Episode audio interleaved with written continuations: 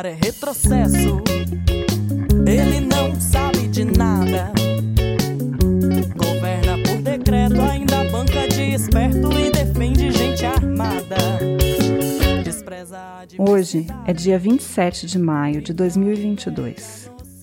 A comunidade do Mucambo, no estado do Sergipe, está em festa. Comemora 25 anos da homologação de suas terras, do reconhecimento pelo Estado brasileiro ao Mucambo como uma comunidade remanescente de quilombo. Foi a primeira comunidade quilombola de Sergipe e a quarta do Brasil. Vamos nos juntar à celebração deles e conhecer um pouco da história de Paula Meire dos Santos, professora na Escola Estadual Quilombola 27 de Maio, nomeada em homenagem à conquista alcançada após muitos embates. Nós vamos ouvir Paula Meire direto da beira do Rio São Francisco, que é onde a comunidade do Mucambo fica, no município de Porto da Folha, Sergipe. Pelo celular de Paula, ouvimos o vento que sopra na margem do rio, o barulho dos barcos que passam por perto, a música dos bares ali por perto também. Vamos ouvir também José Maurício Arruti, professor de antropologia na Unicamp, que participou desse processo de homologação como antropólogo. Eu sou Daniela Mânica, da Universidade Estadual de Campinas, e produzo o Mundaréu junto com minha colega Soraya Fleischer, da Universidade de Brasília. Vocês também escutarão a Soraya. Juntas, vamos conversar com Maurício e Paula Meire e discutir o desmonte das políticas públicas propositalmente provocado pelo governo federal no que diz respeito às comunidades tradicionais neste país. Esse episódio foi gravado em três etapas. Primeiro, uma conversa por grupo de WhatsApp que começou em fevereiro de 2022. Depois, gravamos uma conversa com José Maurício por Google Meet e, como a conexão de Paula Meire à internet no dia não ajudou, gravamos com ela por áudios de WhatsApp uns dias depois. Desejamos um feliz aniversário ao Mucambo, vida longa e próspera a todas as comunidades remanescentes de quilombos e muita esperança de que bons ventos soprem para que consigamos reverter esse quadro vergonhoso de violência aos direitos das populações afro-indígenas no Brasil. Mucamba é nosso, de quem lutou, teve a coragem, acreditou. Já faz mais de 20 anos que os negros estão sofrendo e a maioria dos velhos não aguenta e vão morrendo.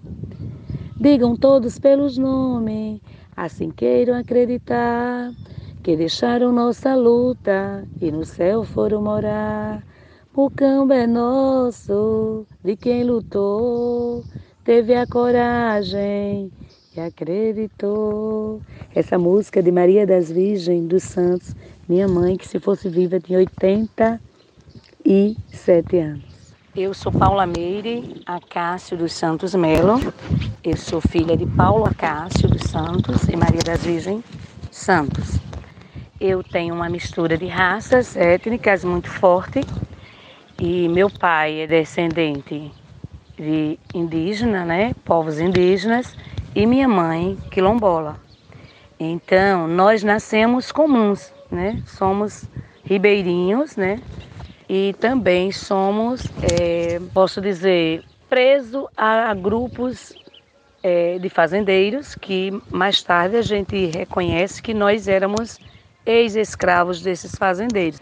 Tendo me apresentado, né, sou, sou filha dessas duas raças, muito forte, presente no município de Porto da Folha, e que deu-se origem depois de, de, de, vários conflitos, conflitos internos, conflito com fazendeiro, conflito com o menos, né? Meu pai morava na Caiçara, morava em uma fazenda Caiçara. Essa fazenda Caiçara, eles viviam é, sem direito a nada. E Mucambo, do lado da Caiçara, era um, já era povoado, que tinha essa escola, que tinha vendas de comida, de farinha. Mucambo era uma comunidade pequena, mas já era uma, um povoado. E a Caiçara era a fazenda.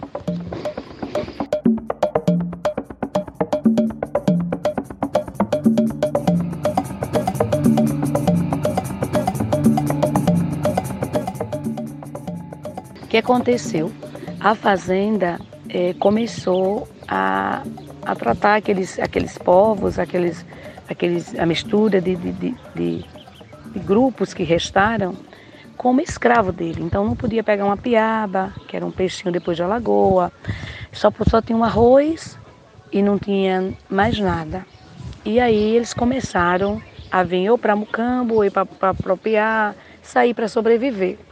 E começaram a reunir, discutir que seria possível eles reivindicar aquela terra que é a terra de missão, que na história de, passado por Dom Pedro I aqui, que era a terra que era dos povos indígenas, né, que era dos índios. Eles conquistaram, os índios conquistaram seu espaço no, em 79, né, 78 para 79.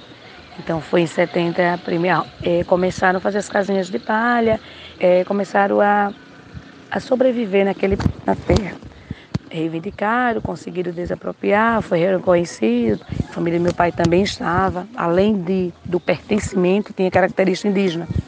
A fazendeira Neuza Cardoso, de, no início da década de 90, que foi 92, Neuza Cardoso, com raiva dos índios, porque estão reivindicando suas, eh, suas terras, seca a lagoa e a metade da lagoa é dos índios, a outra metade era do, os negros trabalhavam para ela. Os negros ficaram com fome, né, sem seu, seu, seu arroz, e aí foi o conflito da fazendeira com conosco e com os índios. Isso foi em 92. De, aí a igreja já estava também pensando como é que essa comunidade, por característica, por linguagem, vocês também podem receber uma reintegração de postos pelas perdas do arroz. E vocês também podem pensar um pouquinho mais de onde foi que vocês vieram. E aí, juntamente com a igreja, né, dando continuidade agora com o padre Isaías, que era o pároco da região, é, mandamos cartas para, fizemos um ofício para, para o INCRA e o INCRA também, por sua vez, que era novo no Sergipe, não tinha comunidade quilombola em Sergipe, manda um, um, é, um ofício solicitando a vinda de um, de um pesquisador, de um antropólogo.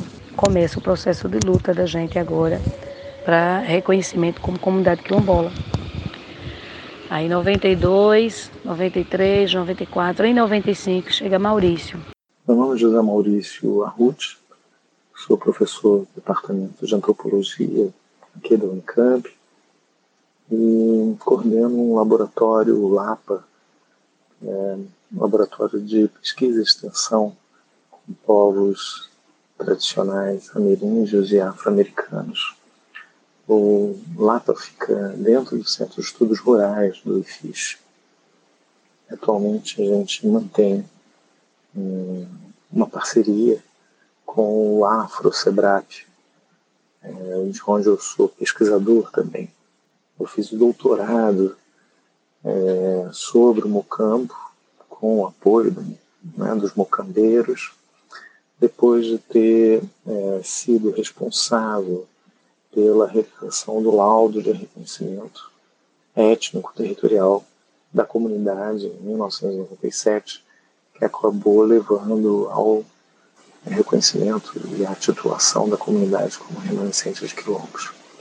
Portanto, tenho um, um primeiro contato com o campo em função de uma demanda da Associação Brasileira de Antropologia para que eu ocupasse o papel de observador do conflito em que o Mucambo estava envolvido em meados da década de 90. Né? Eu fiz um primeiro relatório sobre esse conflito. Esse relatório acabou levando a que eu fosse convocado a realizar o laudo de reconhecimento territorial, que levou ao reconhecimento da comunidade, e isso tudo acabou se transformando em uma tese de doutorado que foi defendida em 2002. É. Aí Maurício chega, um menino jovem, um, um, pesquisador jovem, e Maurício fica na minha casa, né? E aí minha mãe acolhe Maurício como o filho dela branco, né? Um pesquisador que era esse menino que ia estudar esse espaço para dizer se tínhamos direito como comunidade específica sim ou não. Então a casa da minha mãe foi, essa, foi esse aconchego, que naquela época era a casa que tinha um salário, que poderia receber uma pessoa, um visitante. Os demais é, não tinham nada, então nem tinham condições e, e então foi minha mãe a, a mulher que acolheu o Maurício e adotou ele como filho. E em maio de 97, 27 de maio de 97, nós fomos reconhecidos como a primeira comunidade quilombola do estado de Sergipe e a quarta do país. Então não tem como contar a história do quilombo sem a minha família. Tem minha mãe e meu pai como índio, minha mãe como negra. E nesse momento, nos anos 90, meu pai também deu suporte, tem experiência, e meus, meus irmãos mais velhos. A, a minha comunidade também indígena também deu suporte. Essa comunidade que não tem conhecimento.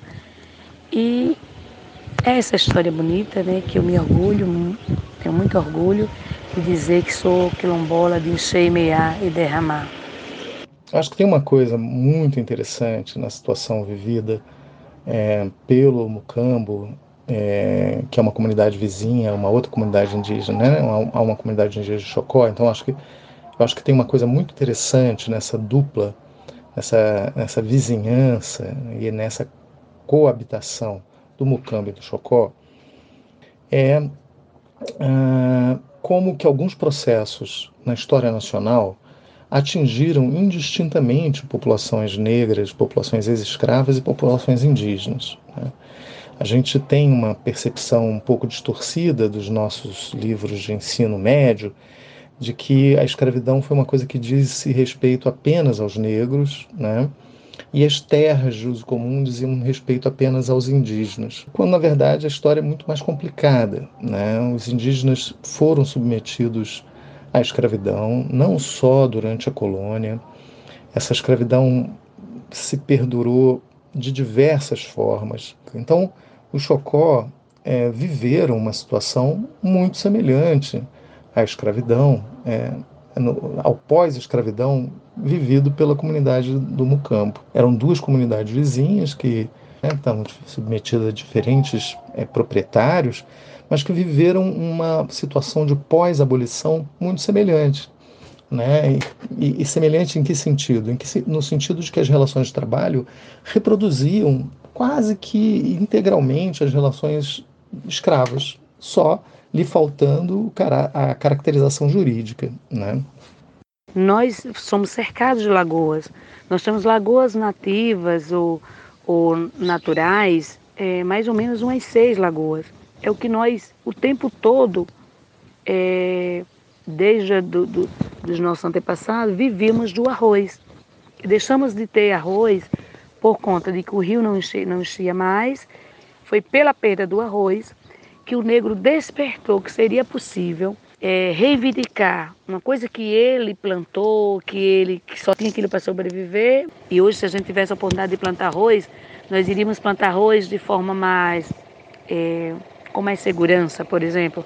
As mulheres plantavam arroz é, menstruadas, é, pós-parto, ou grávidas, correndo risco, com muitas varizes, correndo risco de ser, é, de, de, acontecer acidente, de pegar qualquer, é, ser uma veia, ser furada por um pedaço de pau, por espinhos, então, mas nós corríamos esse risco porque também a gente só tinha isso, porque nós plantávamos arroz e aí tínhamos é, 10 alqueires de arroz, né? Digamos, era, a, a terra dava esse pé desse 10 então, desses 10, 5 seria para o fazendeiro livre e dos 5 nós iríamos pagar ainda o que tínhamos pegado emprestado com dinheiro, que era uma. Eles diziam que era meia, mas não era meia. Eles davam a semente, mas eles teriam, se eu tivesse é, 50 sacos de, de arroz 25 era livre para ele, ia para o salão do fazendeiro. Dos 25 eu ainda ia pagar, ver quanto foi que eu peguei emprestado para botar de trabalhador, ou para comprar uma farinha, para comprar um osso, para comprar é, um café ou um milho. Eu pegava emprestado na casa, e aí era como fosse a giota, aí eu pagava daqueles 25. Tinha, tinha gente que vinha com 10, com 5 sacos de arroz, porque trabalhou o ano todo para o fazendeiro.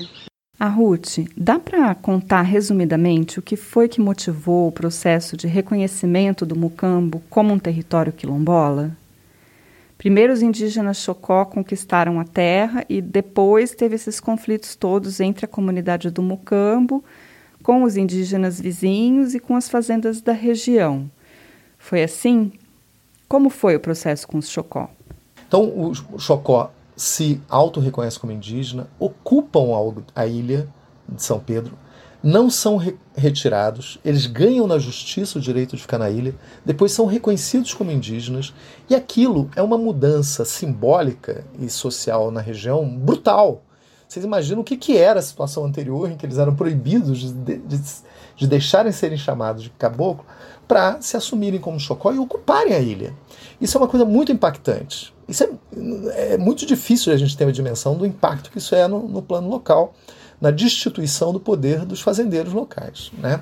E o Mucambo fica muito impactado sobre isso, por isso, mas é outra aldeia, né? o território é demarcado, eles estão de fora, eles têm uma outra negociação com os fazendeiros, que estava muito tranquila naquele momento, que eles podiam usar as, é, as suas terras, podiam usar as lagoas.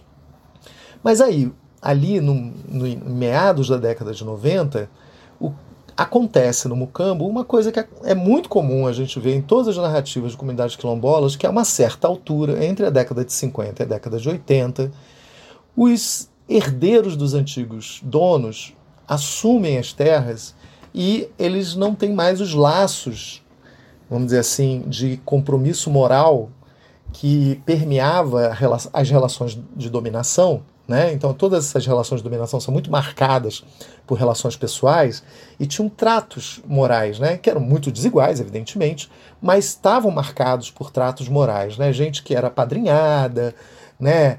É, um certo, uma certa tolerância com relação à distribuição dos alimentos, né? a, a cobrança, etc.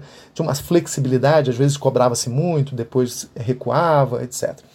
E quando tem a mudança geracional desses fazendeiros, em geral, quem assume essas propriedades são os filhos dos latifundiários, são os filhos fazendeiros que já moram em Aracaju, moram em Rio de Janeiro, moram em São Paulo, moram em Salvador e que não têm mais relação nenhuma e que começam a exigir, né, fazer exigências é, absolutamente imorais, né, para essa população do ponto de vista econômico, dessa economia moral, são totalmente imorais e, eventualmente, até mover ações de reintegração de posse contra essas populações.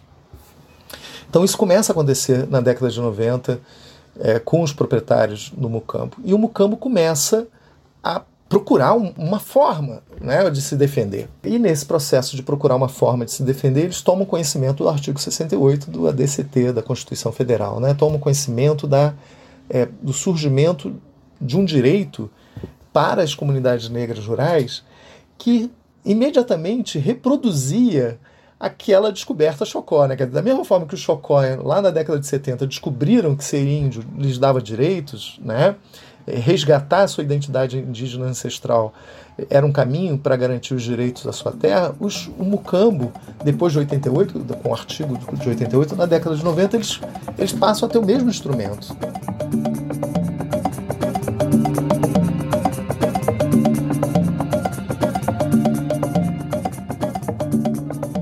Não sei se a logística é essa, mas eu estou mandando as imagens e agora eu vou mandar a imagem da antiga escola, que todos nós dos anos 80, 90, 2000, todos nós estudávamos aqui. Então a gente pensa de mais tarde transformar isso em um museu quilombola. Ela está desativada, mas gente, é um sonho nosso de não deixar acabar. O modelo é antigo, está todo assim precisando de uma reforma mas hoje não, tá, não tem nada. A gente está na outra escola que depois a gente tira foto. Essa é a escola antiga dos anos 40, que todo mundo do Quilombo estudou nela. Legal.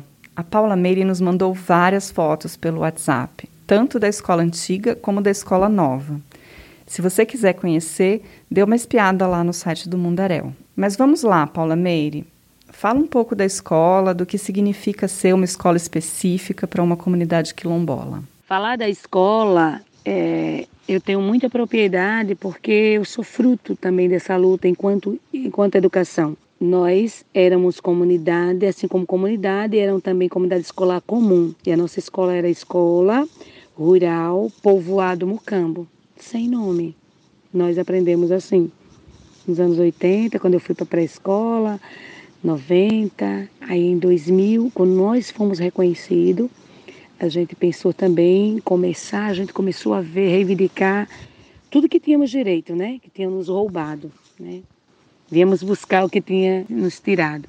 Então, eu, em, com 18 anos, eu terminei o ensino médio, magistério, e nisso, logo quando completei 19, eu já tomei conta de uma escola é, e uma da unidade de ensino aqui em Niterói, que é do lado de Mucambo. Niterói, Mucambo e Chocós. Então, a seis quilômetros da minha comunidade, eu trabalhei lá na escola municipal.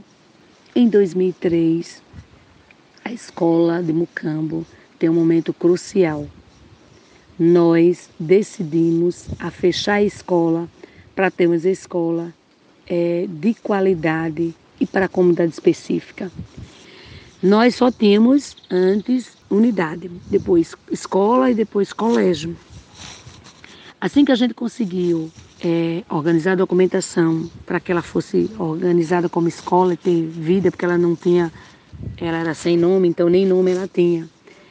E aí nós decidimos dar o nome da escola ao dia que nós fomos reconhecidos, que para nós é uma data importante, que é 27 de maio. Escola Estadual Quilombola, 27 de maio. Quem é 27? Que data é essa? A data que saiu no Diário Oficial que éramos conhecidos como Quilombo. Então, falar desse momento, para mim, é um privilégio, porque eu sou filha de uma professora que não teve oportunidade de fazer o ensino médio, porque naquela época, com a quarta série, seria professora. A minha mãe, na terceira série, que hoje é o quarto ano, com apenas a terceira série, ela já conseguiu ser professora e que também dava fazer sustento para nossa família. Então, minha mãe, nessa escola, minha mãe foi professora, depois eu fui, eu fui, aí eu fui aluna, depois eu fui professora, meus filhos estudaram. Hoje já estou me aposentando, né, que estou com 48 anos. Para mim foi, assim, especial e que eu conto com muito orgulho que em 2003 quando fechamos essa escola por três meses para reivindicarmos uma escola de qualidade específica para Quilombo, eu estava lá nessa comissão, eu fazia parte da coordenação da associação. Eu já era professora e também era coordenação. Parece que é um tema que não se cansa de ser novidade, né? Depois de quase 20 anos né, de estabelecida a legislação e tudo, a gente ainda, ainda tem que continuar explicando o que, é, o, que é, o que são quilombos, o que é educação escolar quilombola. Né? Isso tem a ver muito com a irregularidade das políticas públicas, mas também com uma certa deficiência é, da imprensa na abordagem do tema, né? que não, não considera relevante, mas também com uma deficiência da nossa comunicação enquanto academia com relação aos ao que já foi produzido, né, o que já foi avançado dentro da academia, nossa, nossa ineficiência em tornar é, esse material público acessível, né, de longo alcance, de, de extenso alcance. O tema da educação é muito crucial e é, como que a abordagem desse tema tende a estar muito associada também à ideia de território no sentido do, do currículo, no sentido da cognição, no sentido dos saberes produzidos. Né? Falar de uma educação diferenciada quilombola não é exatamente falar de interculturalidade, de falar de outras culturas, mas é falar de, um, de uma escola que esteja atenta ah, ao conhecimento que é produzido no plano local, né? no território, que tem a ver com a demanda pelo território, mas tem a ver também com conhecimento sobre o território, com a história de ocupação do território, né? com as marcas dessa ocupação, com as tradições criadas nesse processo de ocupação. Então, não acho que é um, é um tema assim que fale genericamente de cultura, que é uma abordagem que ficou mais, vamos assim, consolidada na, no tema indígena, por exemplo, né? mas eu acho que é, traz uma questão um pouco diferente. Né? É, claro que as comunidades quilombolas têm manifestações culturais super relevantes. Aqui no, no Sudeste é o jongo, lá no Mucambo é o samba de, de umbigada, né? samba de coco, é, mas eu considero que o tema da educação diferenciada realmente é, a, a, tendência é que a gente pense mais associado ao território, a singularidade dos conhecimentos associados ao território, do que uma ideia mais abstrata de cultura, né? ou mais englobante de cultura. Eu sou essa mulher que não me calo, né? E a gente diz assim que a professora aqui, professor do quilombo, ele tem que entender que aqui é um quilombo. Aqui eles têm que dançar conforme a música. Eu tenho que dar meus conhecimentos, né? Eu tenho que desenvolver minhas atividades, mas eu também tenho que respeitar o currículo do quilombo. Então, agora, no final de abril, começa a festa da gloriosa Santa Cruz, que é a padroeira da, do quilombo, da comunidade. Então, nessa semana a gente trabalha também a questão assim religiosa. Aí o professor tem que se envolver. Tem um dia do professor, tem um dia da escola quilombola, alunos, professores e alunos. Tem um dia do, da criança, tem um dia do viúvo, tem um dia do, do casado, tem um dia do, do pescador. Então são nove noites, essas noites patrocinadas. Então eles têm que respeitar isso. Dia 27 de maio iremos completar 25 anos, então o professor tem que trabalhar, saber que essa data nenhum professor que trabalha em outra escola pode faltar aqui, porque é momento nosso. E se a gente, dentro do planejamento, eles não, não escolherem o campo como prioridade, para nós não serve. Eu acho assim, isso é que nos traz de pé, né? Da gente dizer assim, olha, eu respeito você, você é comum no território brasileiro, mas dentro do específico você tem que dançar conforme a música do tambor da gente.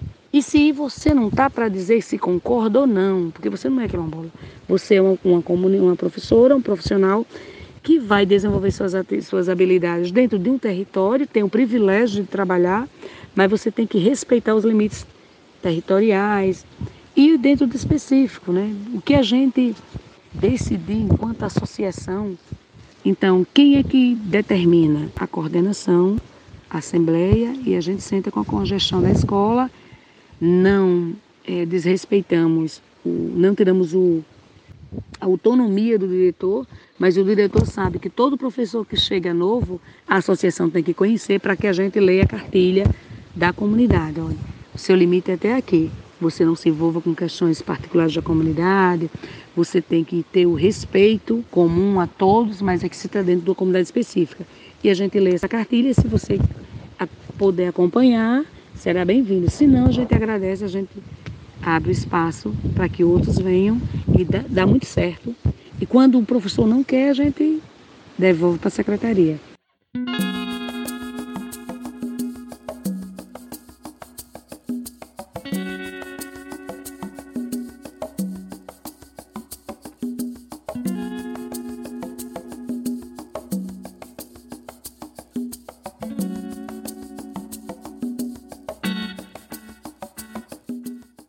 Acho que a Soraya tinha uma última pergunta para o Arrute, né, Sora? Como é que você percebe hoje em dia, né, com esses constantes ataques é, de uma esfera federal, mas também eu diria parlamentar, né, esses constantes ataques a as identidades dessas comunidades, seja indígenas, quilombolas, ribeirinhas, né, tantas comunidades rurais diferentes.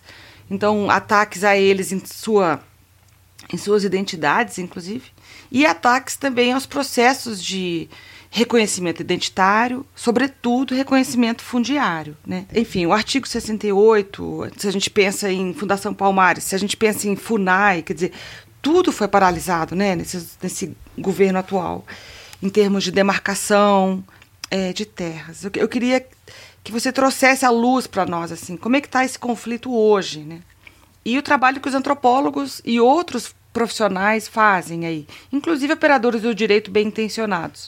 Existem estratégias é, de poder das classes senhoriais brancas sobre essas populações que é muito antiga, que é um conhecimento acumulado, que é uma espécie de sociologia bruta, espontânea da dominação. Hoje, né, isso tudo volta à baila. Né? Então, qual é a postura hoje do governo federal? Qual é a postura da direita? O que fala o presidente da Fundação Cultural Palmares. O Brasil é misturado. Não tem que ter identidade, negra, identidade indígena, identidade quilombola, somos todos misturados. Né? Somos todos misturados? Sim, somos todos misturados. Eu mesmo sou misturado, né? em proporções pequenas de sangue negro indígena, mas sou também. Né? É, a Meire é, provavelmente vocês também são, mas não é isso que está em jogo, né? não é essa mistura biológica, não é. O que está em jogo são os direitos que, que procedem de uma história real, é, que, que tem raízes né, na, é, na, na, vida dessas famílias. As famílias. As famílias têm uma memória de terceira geração sobre processos que a gente está acostumado a ler no livro didático. A gente lê no livro didático, parece que é um negócio que aconteceu há séculos, aconteceu num outro mundo.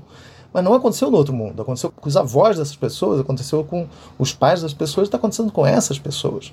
Os processos de expropriação, que muitas vezes são marcados de forma discriminatória. Então, eles demarcam pessoas que são indígenas, eles demarcam pessoas que são negras. E também as pessoas né, sempre tiveram muito orgulho de serem filhos de italianos. São famílias italianas, né, famílias tradicionais paulistas, são famílias é, alemães né, no, no, sul do Brasil. Isso, isso sempre foi um marcador é, de hierarquia, isso sempre foi um marcador de delimitação de direitos no plano da sociologia prática, né, no plano das regras informais, mas que operavam e constituíam a sociedade como as, as regras formais.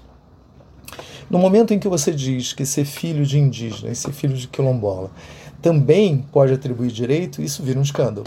Né? Então é, disso, é diante disso que a gente está nesse momento. Né? O Brasil passou, fruto dessa militância da década de 70, da, do renascimento do movimento negro na década de 70, que simultaneamente ao renascimento do indigenismo também na década de 70, são dois processos que existiram paralelamente, ninguém juntas do ponto de vista da reconstituição histórica, mas são dois processos que vão desaguar na Constituição de 88, né? E nós vivemos então, um período aí de quase praticamente 15 anos, 18 anos para ser, de um processo em que o Brasil, a sociedade brasileira, fez esse movimento. Fez esse movimento de é, reconhecer que essas desigualdades é, que são baseadas em regras, em mecanismos sociológicos, mecanismos empíricos, deveriam ser reconhecidos no plano formal e para serem, para serem corrigidos. E é, é isso que é rompido em 2016. A ruptura de 2016 é um golpe sobre um projeto de sociedade. Né? E o que se instaura a partir daí é um projeto concorrente de sociedade. E é isso que a gente está vivendo hoje. Basta olhar o que está sendo feito pelo governo federal. O, o nunca escondeu que o projeto dele era destruir. Ele enunciou isso. Eu não estou aqui para construir nada, eu estou aqui para destruir. Destruir o quê? Destruir um acúmulo que tinha sido feito ao longo dos 15 anos anteriores. Né? Então, é, é isso que, que a gente está vendo do ponto de vista das comunidades indígenas e quilombolas, para não falar das demais comunidades tradicionais e simplesmente da população negra em geral, né?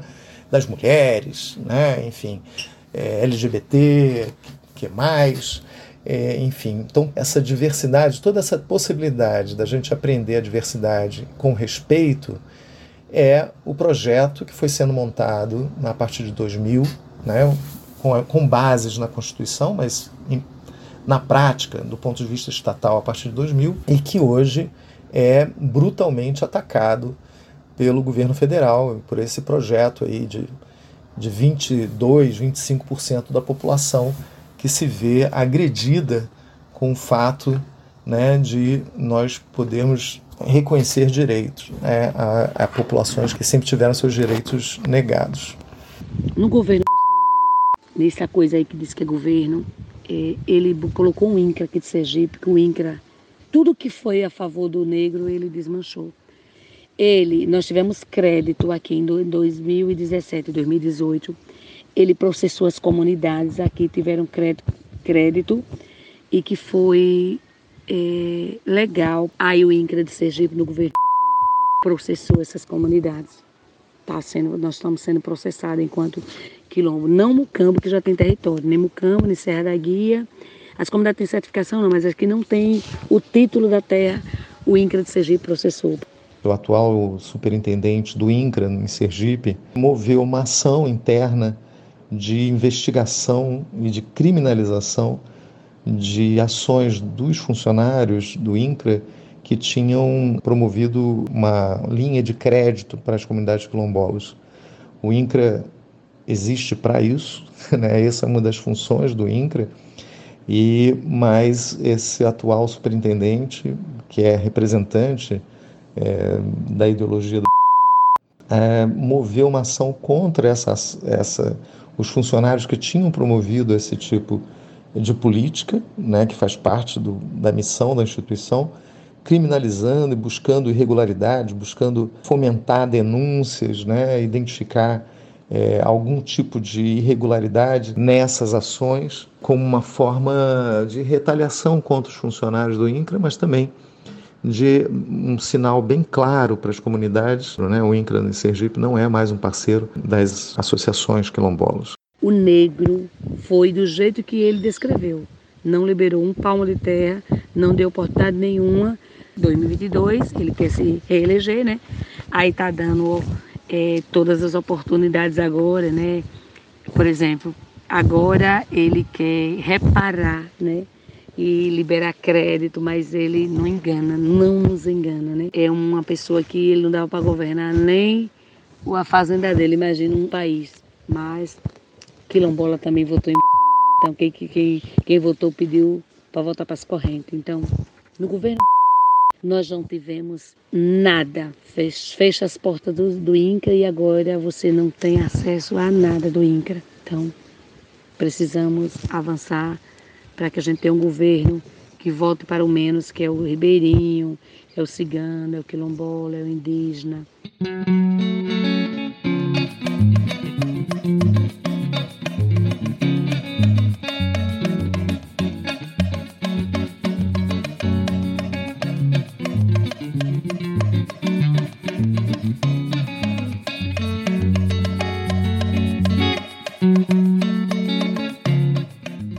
A gente tenha um governo que volte para o menos. Que frase forte. Que vergonha que dá em mim, como branca comum da cidade, ouvir Paula Meire se referir assim aos ribeirinhos, ciganos, quilombolas, indígenas, como menos. Você também sente vergonha do que o nosso Estado brasileiro faz com seu povo, fazendo com que ele se sinta menos? Ai, nesse ano em que a gente comemora os 200 anos da nossa suposta independência, a gente espera que a história da Paula Meire ajude a falar um pouco da persistência de um modelo de país extremamente desigual, com uma estrutura de relações baseada na exploração do trabalho, quando não da escravidão, dos povos afro-indígenas. Paula Meire é filha da luta, filha de pai indígena e mãe quilombola. Cresceu vendo as lutas pelos seus direitos sendo travadas. Lutas que eles fizeram não para enriquecer e sair do país, mas em busca do direito de existir, de morar, de se alimentar. Foi uma longa conversa com ela e com a Ruth, que tentamos resumir aqui. Aprendemos muito sobre os conflitos e sobre as estratégias da estrutura dominante de fazendeiros locais para dissolver a identidade e os direitos dos povos originários.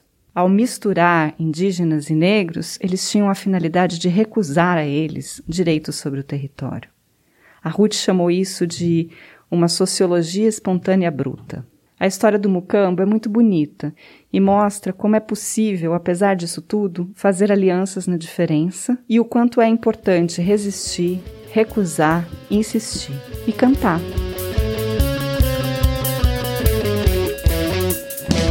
Esse cara é retrocesso. Ele não sabe de nada. Governa por decreto, ainda banca de esperto e defende gente armada. Despreza... Agradecemos demais a Paula Meire e José Maurício Arruti por virem conversar conosco. No Mundaréu, Soraya Fleischer, minha parceira, e as estudantes da UNB e da Unicamp que ajudaram a montar esse episódio. Amanda Oliveira, Bianca Lino, Bruno Campelo, Júlia Mendes, Gabriel Marçal e Bárbara Correia. Obrigada também ao Alexander Pereira, da equipe do Arrute, pela participação. Essa terceira temporada está sendo embalada pela música da banda paraibana Gatunas, que está com um álbum novo muito bacana, Meu Corpo, Minhas Regras. Ouçam a música Mátria Amada.